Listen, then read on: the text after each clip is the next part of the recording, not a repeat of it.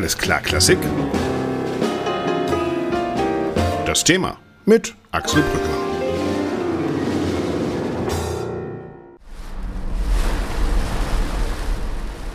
Es regnet in Bremerhaven. Ich bin im Auto auf dem Weg ins Stadttheater Bremerhaven, denn das ist heute mein Thema bei Alles klar Klassik, dem Podcast des Lismon Centers der Bertelsmann Stiftung. Es kann nicht nur darum gehen, in die große, weite Klassikwelt zu schauen. Heute kümmere ich mich mal in der ganzen Sendung um eben das Theater in Bremerhaven, versuche mit möglichst vielen Leuten zu sprechen, denn ich glaube, ein Haus wie dieses macht nicht nur wirklich großartige Leistung, was die Künstler künstlerische Qualität betrifft, sondern auch was die soziale Arbeit vor Ort betrifft.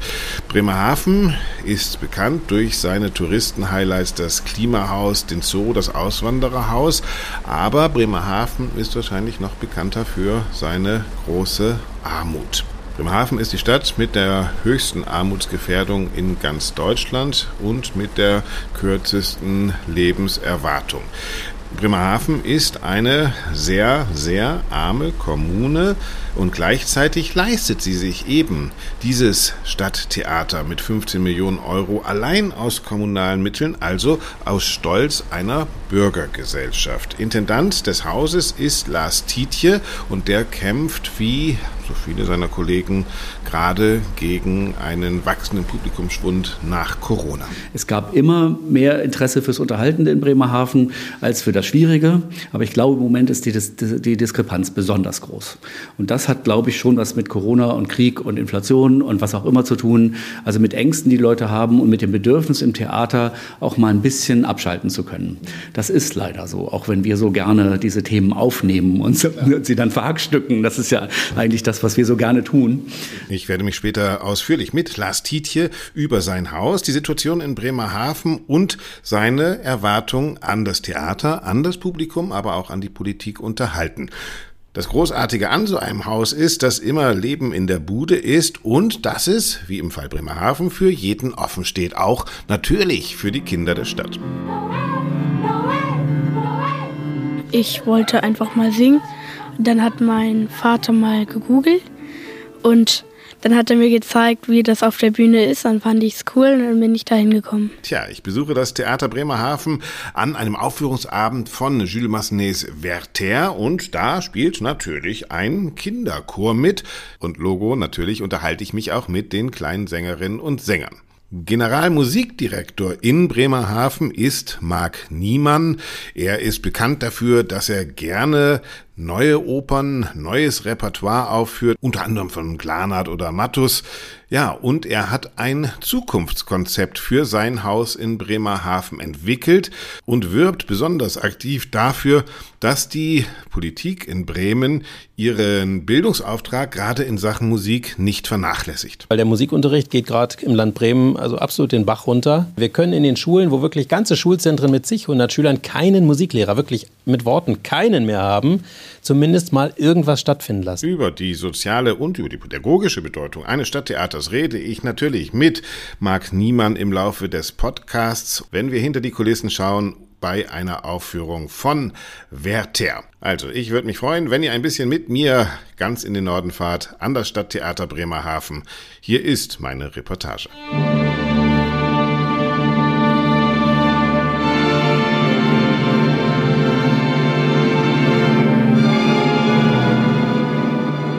Stopp, stopp, stopp, stopp. Bevor es losgeht hier mit dem Werther, heute Abend steigen wir erst einmal die Treppen hoch, ganz unter das Dach im Stadttheater in Bremerhaven, denn hier ist das Büro von Christine Niemann. Sie ist Leiterin der Abteilung Marketing und Presse und muss damit Konzepte entwickeln, wie das Haus die Stadt erreicht, wie die Künstlerinnen und Künstler die Menschen in Bremerhaven erreichen. Wir müssen natürlich ein bisschen versuchen, in die Breite zu kommunizieren. Was aber nicht so gut funktioniert, ist dieses Gießkannenprinzip. Also wir haben eine, einen Kommunikationsweg und streuen das mal auf alle, sondern wir gucken dann schon, dass wir ähm, versuchen, die Menschen dort abzuholen, wo sie vielleicht unterwegs sind. Wir haben Formate, die in die Stadt hineinreichen. Wir hatten zum Beispiel im Rahmen einer Produktion mal eine Hausbesetzung in einer wilden Szene hier und haben ein Hausbesetzungskonzert gemacht. Das ist natürlich eine ganz andere Zielgruppe in der Kneipenstraße hier in Bremerhaven gewesen. Oder es gibt ähm, bestimmte Formate, die außerhalb wirken. Wir haben Konzerte im Historischen Museum, wir haben ähm, Programmpunkte in der Stadtbibliothek, wir arbeiten mit Kulturakteuren zusammen. Es gibt junge Theaterproduktionen im Lehe-Treff, ähm, was auch nochmal eine andere Zielgruppe ist, weil Lehe hier einer der Brennpunktstadtteile ist,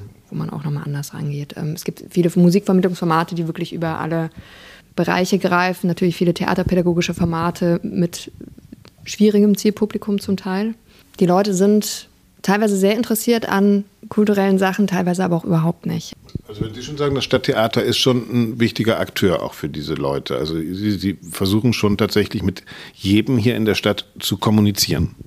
Wir versuchen das. Das heißt, wir haben eine große Vielfalt im Programm und ähm, haben da auch Möglichkeiten, über diese inhaltliche Vielfalt auch nochmal an andere Publikumschichten zu kommen. Wir hatten zum Beispiel jetzt eine Uraufführung im kleinen Haus, der Untergang des Hauses Ascher, und da war zur Premiere einfach ein ganz anderes Publikum.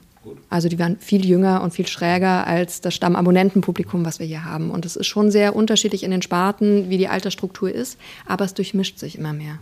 Gerade das ältere Publikum ist an einem Haus wie Bremerhaven immer eine sichere Bank gewesen, aber hier, wie in vielen anderen Theatern in Deutschland, merkt man nach der Corona-Pandemie, es ist schwer, dass dieses Publikum zurückkehrt. Ja, die kommen nach Corona auch nicht mehr so ohne weiteres. Also auch da merken wir natürlich Einbußen und da ist es schon gefragt, dass wir wirklich in direkten Austausch treten, dass wir Gesprächsformate anbieten, dass wir Vermittlung auch im Bereich der Erwachsenen sozusagen vornehmen, indem wir einfach ins Gespräch kommen.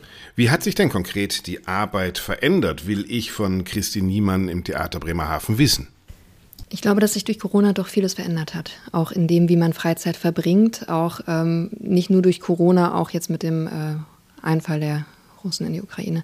Es sind einfach Sachen, die direkt in die Lebenswirklichkeit der Menschen eingreifen. Und Theater, es ist hier nicht so teuer, aber trotzdem haben die Leute hier nicht viel Geld und man überlegt sich schon genau, was macht man in der Freizeit und wofür gibt man Geld aus.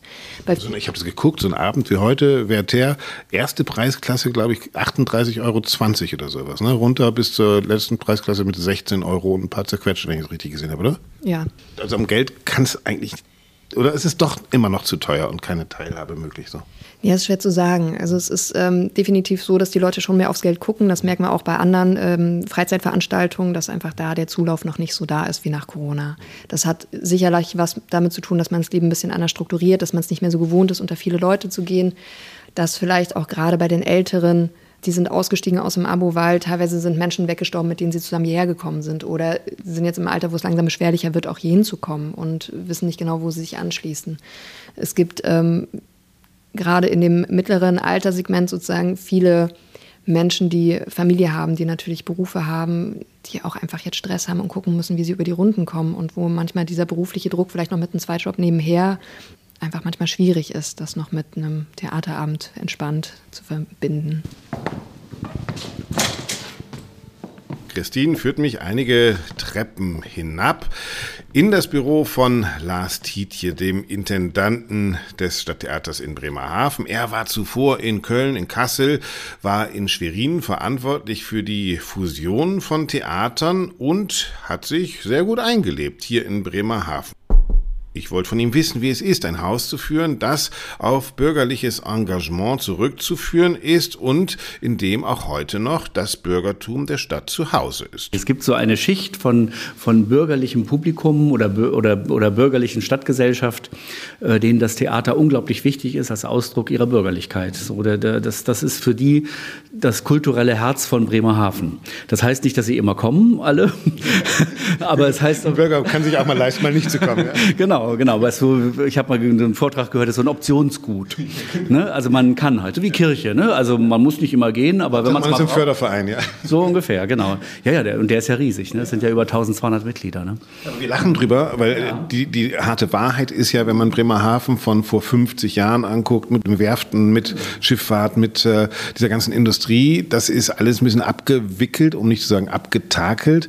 Wenn man das Einkommensniveau anguckt, ist es mit der Bürgerlichkeit Wirklichkeit nicht mehr so wahnsinnig weit her, oder? Das heißt, das muss doch auch sozusagen Auswirkungen auf ein Theater haben. Ähm, hat es auf jeden Fall, aber das, das ist, glaube ich, jetzt gar Also äh, Bremerhaven ist in Statistiken ja immer ganz weit unten oder ganz weit oben, je nachdem, von wo man sie liest. Das, das entspricht aber nicht ganz der Wirklichkeit, weil Bremerhaven diese Insellage hat und Menschen, die gut verdienen und was, und was bauen wollen, gehen oft äh, äh, nach Niedersachsen. Und deswegen ist, ist, die, ist das, die Publikums Schicht schon ein bisschen anders, als man es jetzt in den Statistiken liest. Ne? Aber, Aber Sie haben das große Gefälle auch. Ne? Also auf der einen Seite dann dieses, dieses Bürgertum, von dem Sie reden, auf der anderen Seite auch wirklich Brennpunktorte, wo man wahrscheinlich auch als Theater Sozialarbeit mitmachen muss. Ja, ich glaube ja, das muss Theater heute immer. Also ich glaube, wir müssen immer auf die Menschen zugehen. Wir müssen immer gucken, welche Bedarfe hat auch die Stadt selbst. Und das machen ja selbst große Staatstheater mittlerweile, dass sie wirklich sagen, wir machen auch soziokulturelle Angebote, wir machen partizipative Angebote. Wir gehen ganz spezifisch auf bestimmte Communities zu, auf bestimmte Gruppen in bestimmte Stadtteile. Und das gehört heute als Theater dazu. Ich glaube, das ist ein Wandel der letzten Jahrzehnte. Aber das ist in Bremerhaven nicht viel anders, auch wenn es vielleicht immer von den Menschen im Verhältnis noch ein paar mehr gibt als in, als in Hamburg oder so. Das ist jetzt eine Sparte, von der wir reden. Und das zeigt, glaube ich, auch ein Problem, was ein Intendant wahrscheinlich an so einem Haus wie in Bremerhaven hat. Wenn es darum geht, Theater zu legitimieren, kann man sagen, ja, wir machen Bildungssachen. Wir sind die kulturellen Vorortversorger. Wir müssen aber gleichzeitig auch Hochkultur schaffen. Das heißt, wir müssen Qualität schaffen. Das heißt, wir müssen für Unterhaltung sorgen, weil das ist, was die Leute auch wollen. Ist das ein Problem, was, oder nicht ein Problem, eine Herausforderung vielleicht auch, was ein Stadttheater unterscheidet in Bremerhaven, wie zum Beispiel, wenn Sie die Deutsche Oper in Berlin leiten würden oder so. Das ist natürlich ein Riesenunterschied, aber ich finde gerade das besonders spannend. Also ich finde das eben wirklich schön, dass wir als Stadttheater diesen riesen Blumenstrauß haben und, und wir bringen es ja auch zusammen. Also es ist ja wirklich so, dass wir eben wirklich jetzt seit letzter Spielzeit auch das Abendprogramm theaterpädagogisch betreuen. Also wir versuchen sowohl mit dem Abendprogramm aller anderen Sparten als auch mit dem Kinder- und Jugendtheater an die Kinder und Jugendlichen ranzukommen. Und, und, da, und da gibt es manchmal verrückte äh, äh, Dinge, dass eben auch Kinder, die noch nie im Theater gewesen sind, völlig selig rausgehen und eben wirklich irgendwie was, was mitbekommen. Ich glaube, das ist eigentlich das Spannende, was mir besonders Spaß macht am Stadttheater. Wenn Sie nochmal zurückgucken, Sie waren in Köln, Sie waren in Kassel, haben das da so miterlebt. Äh, was unterscheidet Bremerhaven von diesen Städten? Oh, da gibt es ja immer so wahnsinnig viele. Also ich, ich, neige dazu, dann immer sehr differenziert zu werden. Sehr gut. Ich glaube erstmal, es gibt, ein, es gibt für mich meine Erkenntnis, es gibt einen großen Unterschied zwischen Residenzstädten und Bürgerstädten. Und hier ist wieder ganz typisch, das ist ein Bürgertheater hier.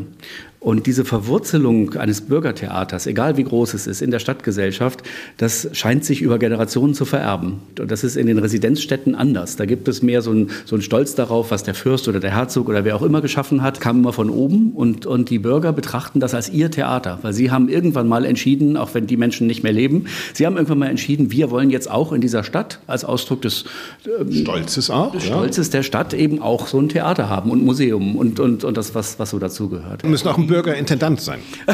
Sie müssen Bürgerintendant sein statt ein, ein Fürstenintendant. Das ist ja was Unterschiedliches. Ne? Also damit sind Sie den Bürgern auch verpflichtet, oder?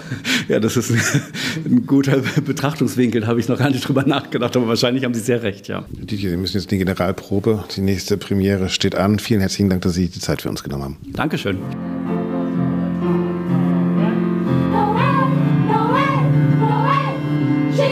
De naître, voici notre.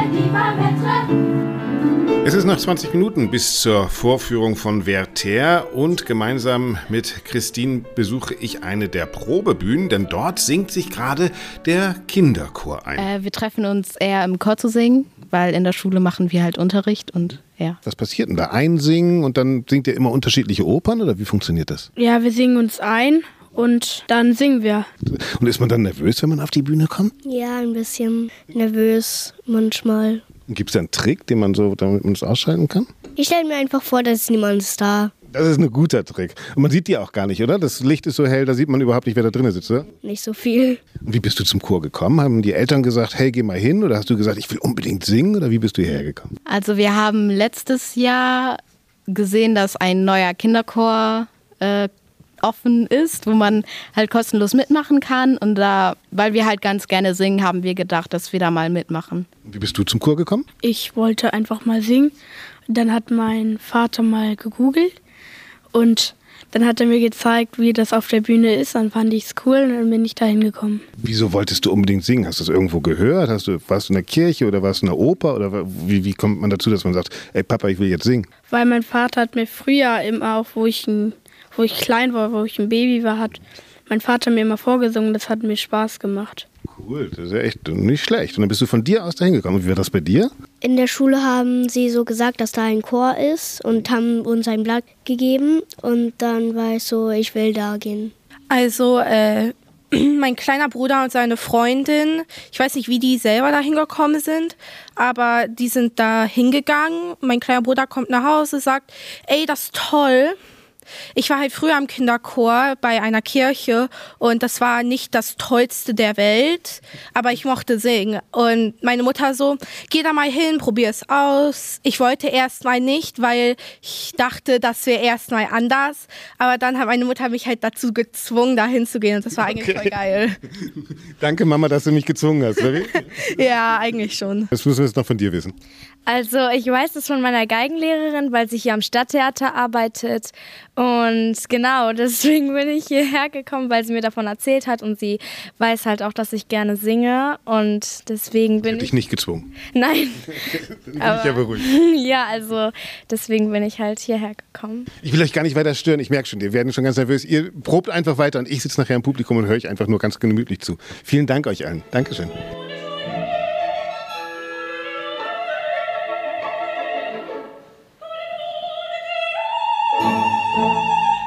Die Sopranistin Veronika Kunze wartet gerade in der Maske, um als Sophie für heute Abend zurechtgemacht zu werden. Rote Perücke, gelbes Kleid und vor ihr, ja, eine halbe Wohnungseinrichtung, denn das Theater und ihre Garderobe sind auch ein bisschen ihr Zuhause. Seit 2018 ist Veronika Kunze Ensemblemitglied in Bremerhaven und sie ist hier zu sehen als Tracy Turnblad in Hairspray, als Entchen im Freischütz, als Euridike in Office in der Unterwelt, als Bess McNeil in Breaking the Waves und eben als Sophie im Werther. Wir sitzen hier in der äh, Garderobe in Bremerhaven. Ein Theater ganz im Norden. Äh, wie hat sie es hierher verschlagen? Ähm, es gibt Vorsingen für Theater und dann kriegt man eine Stadt zugewiesen und da fährt man dann dahin und googelt dann, wo das ist und dann ist es ganz oben geworden. Dann bin ich hierher gefahren. So, so einfach war das. Und dann habe ich gedacht, oh, es wird schön, weil ich komme eigentlich aus Bayern in Bamberg und ähm, ja, bin ich immer weitergefahren, immer weiter. Nein, weiter ging nicht. Mein Mann lebt in Augsburg, also das ist sehr weit weg, aber ähm, ist doch toll. Jetzt habe ich Berge und Meer. So weit gefahren, bis sie nicht weiter konnten, bis das Meer da war und dann haben sie gesagt, okay, hier muss jetzt irgendwo das Theater sein. Ja, das heißt, sie pendeln dann immer hin und her? Nein, ich habe hier eine Wohnung und mein Mann hat eine Wohnung in Augsburg und wenn mal frei ist, wenn wir mal am Wochenende nicht spielen, dann war ich heim. Das zeigt ja auch dieses Leben an Stadttheatern. Also das, man ist ja Globetrotter sozusagen als Sängerin, aber man hat so eine Homebase. Was bedeutet das für Sie? Sie sind ja auch wirklich so ein Publikumsliebling hier in äh, Bremerhaven. Hat man, baut man dann eine Verbindung mit einer Stadt auf, die man vor zwei Jahren vielleicht noch googeln musste, damit man überhaupt weiß, wo verdammt dieses Bremerhaven liegt? Klar, also das ist, wie, wie Sie sitzen jetzt in meiner Garderobe, wie es hier auch aussieht, das ist mein zweites Zuhause. Also hier wird gesungen, hier wird geübt. Und genauso ist die Verbindung zur Stadt, wächst einfach ja, jeden Tag mehr eigentlich und auch eben mit, mit dem Publikum. Es gibt immer mehr Leute, die einen auf der Straße oder beim Wochenmarkt anquatschen und so und, und äh, ja, über die letzte Produktion sprechen und so. Es ist, ähm, ja, man verwächst. Es wäre immer so, dass dieses deutsche Stadttheatersystem ist ja wirklich einmalig und es werden immer weniger Jobs, weil die äh, Ensembles immer kleiner werden. Es muss immer weiter gespart werden. Sie haben jetzt einen Ensemblejob und äh, früher hieß es ja, das ist so toll, weil man muss, kann so unglaublich viele Sachen ausprobieren. Heute singt man Operette, morgen singt man eine dramatische Oper, übermorgen hat man mal frei, notfalls springt man nochmal im Schauspiel ein. Ist das das, was so ein Theater ausmacht, die Vielfalt? Absolut. Also ich kann es jetzt, Sie haben das perfekte Wochenende getroffen. Ich singe an dem Wochenende, glaube ich, alle Genres, die es gibt. Ich singe Musical, ich singe Operette, ich singe moderne Musik ähm, und heute eben Werther, ähm, romantische Oper. Und das ist was, was man lieben muss, was man können muss, aber was, ähm, ein, das finde ich unheimlich spannend und ähm, immer bereichernd und es wird niemals langweilig und die Stimme muss immer wieder neu entdeckt werden und neu bearbeitet werden und die Figuren sind unterschiedlicher, könnten sie nicht sein. Also das ist das Spannendste daran. Ist so ein Theater für Sie dann angekommen sein oder ist so ein Theater immer noch ein Sprungbrett? Das ist, das, ich glaube, das ist mal so und mal so. Also gerade wenn man tolle Partien hat, dann ist es ein absolutes Angekommensein. Und dann hat man aber auch wieder ähm, so schwere Partien, dass man denkt, nein, da bin ich noch gar nicht. Oder und dann hat man wieder so leichte, dass man sagt, oh nee, also da bin ich ja so, schon drüber. Also es ist einfach alles. Und ich glaube, es, es darf nie ein totales Ankommen sein. Man muss immer neu erforschen, egal ob es eine, ein anderes Theater wird oder ob es an dem Theater selber ist. 20 Minuten vor der Aufführung, deshalb lasse ich Sie jetzt in Ruhe. Vielen herzlichen Dank. Gleich gibt es Werther. Morgen gibt es schon wieder was ganz anderes. Genau. Dankeschön. Ich danke Ihnen auch fürs Kommen. Ja, und das ist es eben auch, das Stadttheater. Ein Ort, an dem man sich ausprobieren kann, auf dem die Vielfalt der Stimme gefragt ist und vor allen Dingen, an dem man lernt, jeden Abend muss dieser besagte legendäre Lappen nach oben gehen. Das Stadttheater auch als große Familie. Ja, und ich gehe nochmal zurück in den Proberaum zu dem Kinderchor. Der probt nämlich noch immer und ich habe mir Katharina Diegritz gegriffen. Sie ist eine der Leiterinnen des Chores und erzählt mir mal, was da so los ist. Inzwischen sind es insgesamt äh, fast 40 Kinder. Also ich sage fast 40, weil es sind 39,5. Und äh, deswegen, also 0,5, weil eine kommt manchmal und dann kommt sie wieder nicht und dann, ja. So.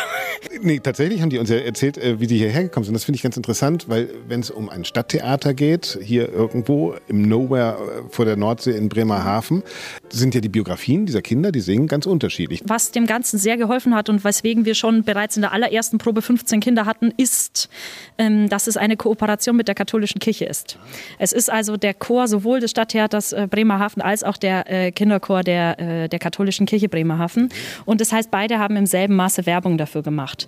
Und dass es nicht nur der Kinderchor des Stadttheaters Bremerhaven ist, macht möglich, dass wirklich alle Kinder da mitsingen können. Und ich sind auch als muslimisches Kind sozusagen in den Kinderchor Bremerhaven kommen, statt Theaterchor Bremerhaven. Das, das, würde, das würde natürlich auch gehen, ja, ja. Aber es ermöglicht uns, ähm, Kinder in jeglichem Leistungszusammenhang ähm, aufzunehmen. So, ja, also die, die müssen nicht alle unbedingt dann schon das und das und das äh, können. Es gibt keine Voraussetzungen in dem Sinne, die müssen Spaß am Singen haben. Ja. Was lernen die denn bei Ihnen? Also wir haben eben gehört, ja, wir singen uns ein und dann gehen wir auf die Bühne und dann geht das los. Ja, also ich fand es auch total witzig. Also es war äh, echt. Ähm, also wir singen uns ein, dann gehen wir auf die Bühne, so, so sieht's aus. Nein, also äh, es ist wirklich, es gibt ganz unterschiedliche Gruppen. Ähm, natürlich, also das sind jetzt äh, in diesem Projekt Werther haben wir zwölf Kinder plus zwei äh, Springerkinder. Äh, das heißt ja nur 14 Kinder von 40, die in diesem Projekt sind. Dann beim äh, Musical Hairspray, das war das erste ähm, Projekt, bei dem der Kinderchor mit beteiligt war. Da waren es äh, 22 Kinder insgesamt und so und so finden sich die alle in unterschiedlichen Gruppen wieder. So und mit den Gruppen. Können die schon alle Noten zum Beispiel? Nein. Können die schon alle, haben die alle ein Instrument oder, Nein. oder fangen sie mit manchen wirklich von Scratch an und sind auch die, sind eigentlich die Schule? Also wir fangen, wir fangen einfach sowieso äh, mit Singen an. Es geht um Singen und äh, tatsächlich kann man erstmal singen, auch ganz ohne Noten, ja. Äh, wir machen dann aber Notenlehre, also ähm, fangen dann an, wenn alle Kinder dann da sind und Spaß haben am Singen, dass wir dann auch sagen, guck mal, äh, so sehen die Durtonleitern aus, so und so gehen wir dann weiter und die lernen das alle und jetzt sind wir dann zum Beispiel mit allen B-Tonarten durch und können das eigentlich recht gut. Aber das Ziel wäre schon, dass der ein oder andere weitermacht. Auf jeden Unbedingt. Also es geht ja darum, äh, äh, dass, dass man dann wirklich sagt, na, äh, du kommst dann irgendwann auch in den Extrakurs. Also so ist ja dann diese, diese Laufzeit. Also dass man wirklich sagt, ähm, hör mal, das ist eine Möglichkeit für dich, äh, einfach äh, dich auszudrücken und auch am Theater zu arbeiten. Und überhaupt, äh, es ist halt wahnsinnig wichtig für so ein Theater, finde ich, weil diese Kinder, also die, die, die sind ja jetzt schon total begeistert und die werden nie irgendwie sagen, finde ich halt total doof, so ein Theater. So. Sie werden sogar Ihren Schulfreundinnen und Schulfreunden sagen, ey, ich singe heute Abend, komm mal vorbei. Ja, das haben wir auch total. Also wir haben, äh, wir haben auch äh, ein Kind, da war die ganze Klasse zum Beispiel einmal da. Also einfach, ist halt schon total cool, ist doch dieser Schuppen hier dauernd ausverkauft. Dann muss man nur Kinderchoropern. Äh, Tosca, Carmen, äh, Werther, ja, da, da, kriegen wir schon einiges zusammen. So, so sieht's aus. Also, nee, es ist, es ist schon einfach gut. Und ähm, einfach aber auch, dass diese Kinder, also zumindest dann 40 Kinder, einfach sagen, nee, also Theater, da habe ich irgendwie gute Erfahrungen gemacht, kann nicht weg. So, also ähm, können wir nicht einfach abschaffen. Das ist wichtig, ja. Da hinten wird noch geprobt, Sie werden gebraucht. Vielen herzlichen Dank. Dankeschön.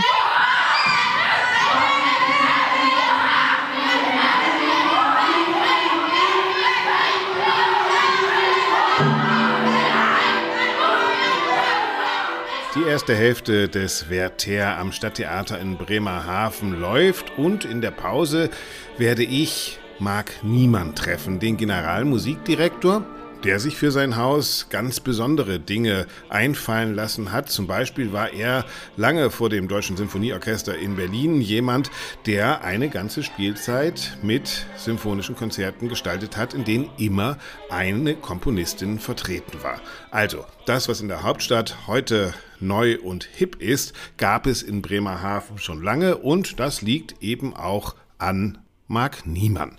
So, und den besuchen wir jetzt. Der Werther in Bremerhaven ist wirklich großartig, sowohl was die Inszenierung als auch was vor allen Dingen die sängerische Leistung betrifft und das Orchester, das wirklich einen sehr schwelgerischen, romantischen Massenet zustande bringt und trotzdem ist das Haus weit entfernt von ausverkauft. Deshalb, klar, als erstes will ich von Marc wissen, wie es denn gelingen kann, auch in solch großartige Aufführungen, die übrigens auch von der Kritik überall gelobt wurden, die Leute wieder kriegen? Wir kriegen sie schon in die Theater, aber mit äh, Unterhaltungsangeboten. Vielleicht auch andere Leute. Also vielleicht haben wir im, im, im Kernbereich einfach Menschen verloren. Das merken wir auch in den, in den großen Symphoniekonzerten. Da ist es einfach, sage ich mal, 20 Prozent weniger geworden. Auf der anderen Seite denke ich, wir müssen jetzt gerade, also gerade jetzt uns wirklich mit, mit interessanten Stoffen auseinandersetzen und auch was wagen mal, weil es darf auf keinen Fall sein, dass wir jetzt äh, daraus die Schlüsse ziehen, nur noch Unterhaltungsstücke, nur noch Musicals und Operetten zu spielen, gerade in den kleinen Theatern, weil dann verliert das Theater seinen wirklichen Charakter und auch seine Aufgabe, finde ich. Ja, weil da sind wir in der Legitimationsfalle. Ne? Und ich glaube, die ist so an den kleineren Häusern noch viel größer, wo wahrscheinlich auch der finanzielle Druck der Städten und Gemeinde noch viel größer ist. Also nicht nur Bremerhaven, wissen wissen wir, da liegt das Geld auch nicht auf der Straße, um es mal, um's mal gelinde zu sagen. Das heißt, es kommt sofort ein größerer Druck natürlich und ein Legitimationsdruck. Und ich glaube, da sind wir ja gerade. Ne? Wir müssen uns überlegen, was erwarten wir eigentlich vom Theater? Also wollen wir bezuschussen ein Theater, was sowieso voll ist, wo man ja sagt, dafür gibt es Musical-Theater, die werden nicht bezuschusst. Oder wollen wir ein Theater bezuschussen, das gerade Freiräume nutzen kann und auch versuchen kann, etwas an den Mann und die Frau zu bringen, was vielleicht auch ein bisschen komplexer und komplizierter ist. Ist das so eine Gretchenfrage, die man sich hier auch stellt? Ja, das ist natürlich eine, eine große Frage. Also die Frage der Relevanz ist natürlich entscheidend. Man braucht Unterstützer auch für einen Kurs, sich mit ernsthaften Stoffen zu befassen, auch wenn man weiß, dass vielleicht nur 100 oder 150 Leute kommen. Wir machen jetzt nächste Woche eine deutsche Erstaufführung, äh, eine, eine zeitgenössische Oper Breaking the Waves nach einem Film von Lars von Trier. Und da werden jetzt auch nicht viele Leute kommen, das weiß ich jetzt schon. Und ich halte es für absolut wichtig, dass wir das auch hier in Bremerhaven machen.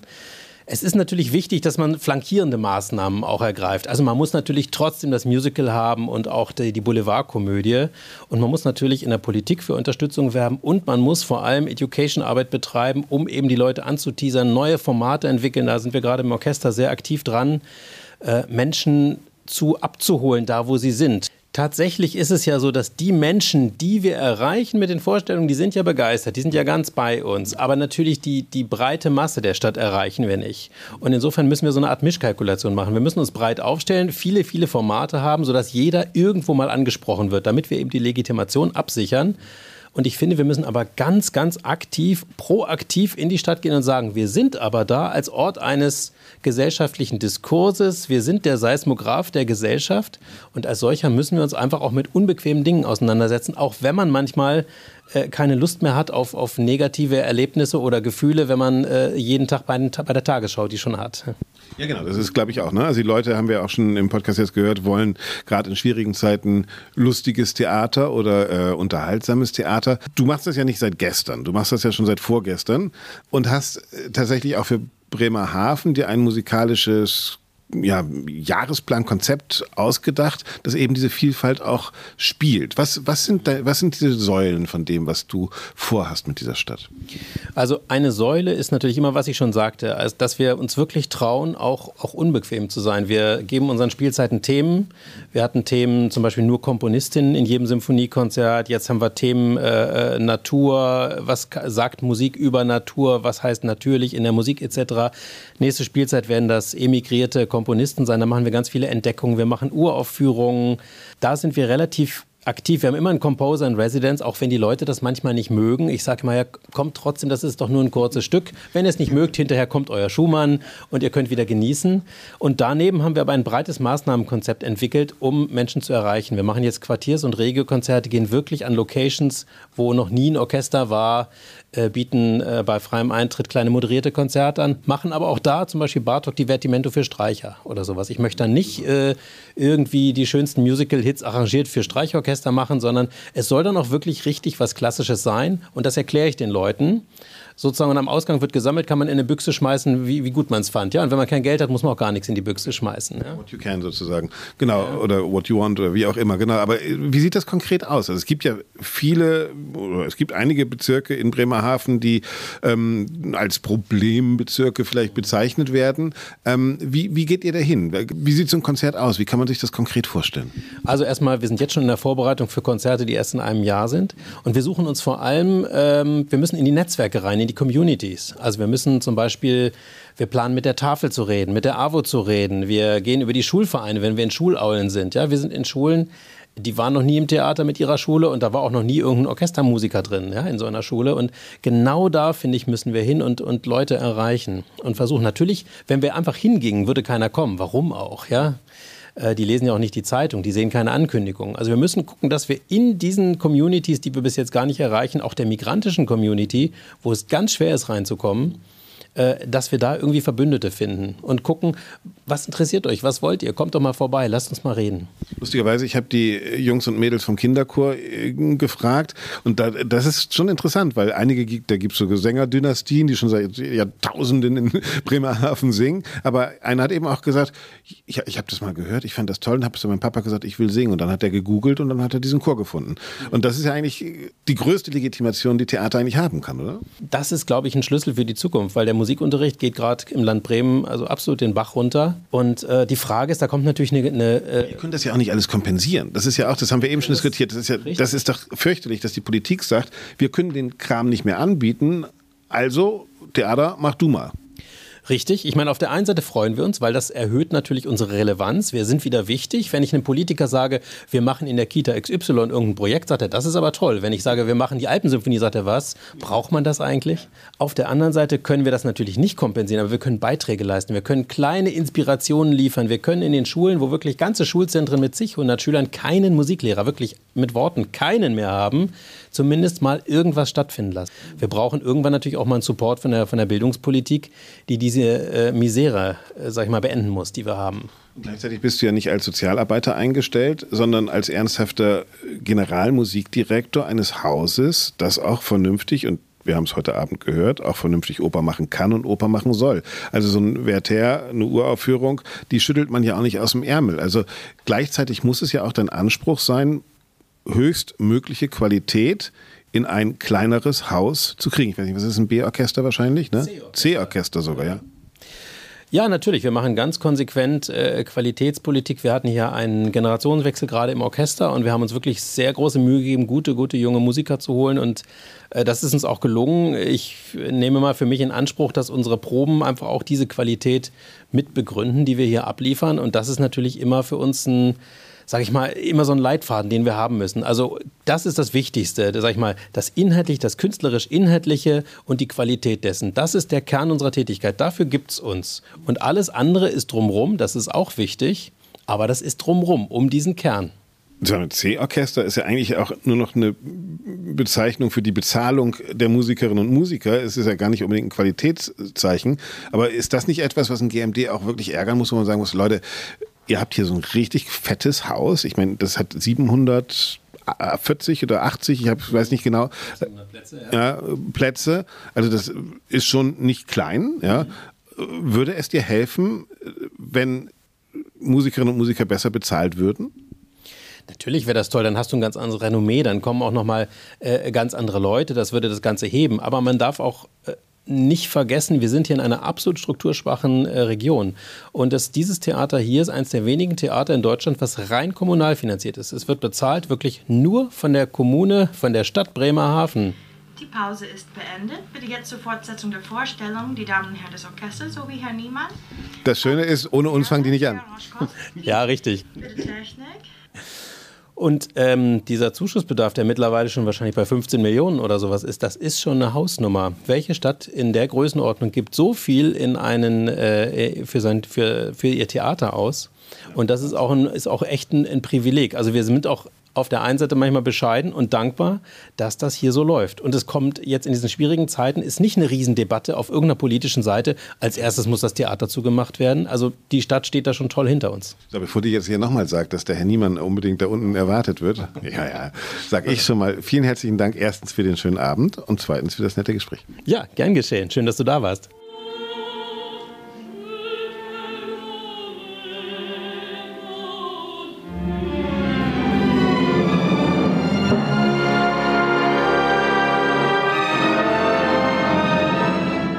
So, und ich musste dann sehen, dass ich pünktlich zum zweiten Teil wieder im Publikumssaal des Stadttheaters Bremerhaven sitze. Mein Ausflug in den Norden hat mir viel gezeigt. Es ist unglaublich lebendig an unseren Stadttheatern und es ist unglaublich richtig, dass wir uns über 120 von diesen Theatern in Deutschland leisten, denn wir können überhaupt nicht unterschätzen, was diese Häuser für das Sozialleben in einer Stadt bedeuten, aber auch für die Bildung in einer Stadt bedeuten, für den Diskurs in einer Stadt bedeuten. Und ich finde, dass Lars Tietje und Marc Niemann da einen guten Zugriff haben. Auf der einen Seite suchen sie die Nähe zu den Menschen und sind auch bereit, deren Erwartungen zu erfüllen. Auf der anderen Seite fordern sie natürlich auch durch ihr Programm und jeden Tag versuchen sie den Spagat zwischen abendlicher, höchster Qualität bei den Aufführungen und gleichzeitig tagsüber möchte das Theater eine wichtige Rolle und eine wichtige Funktion in der Stadtgesellschaft spielen.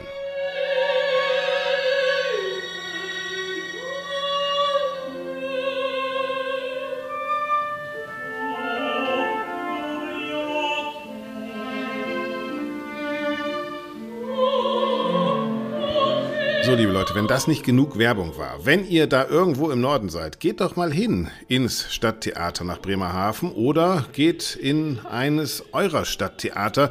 Für mich war übrigens auch künstlerisch der Werther eine wirkliche Entdeckung, Stimmen, die mich überzeugt haben, von denen man einige mit Sicherheit auch später noch an größeren Häusern hören wird und ein Ensemble, ein Orchester, ein Generalmusikdirektor, die nicht nur leidenschaftlich sind, sondern die Sache mit der Musik sehr, sehr ernst nehmen und immer noch daran glauben, dass die Klassik uns als Gesellschaft durchaus was geben kann. Das war's. Nächste Woche ist Doro wieder da. Haltet die Ohren steif und wie gesagt, geht ins Theater.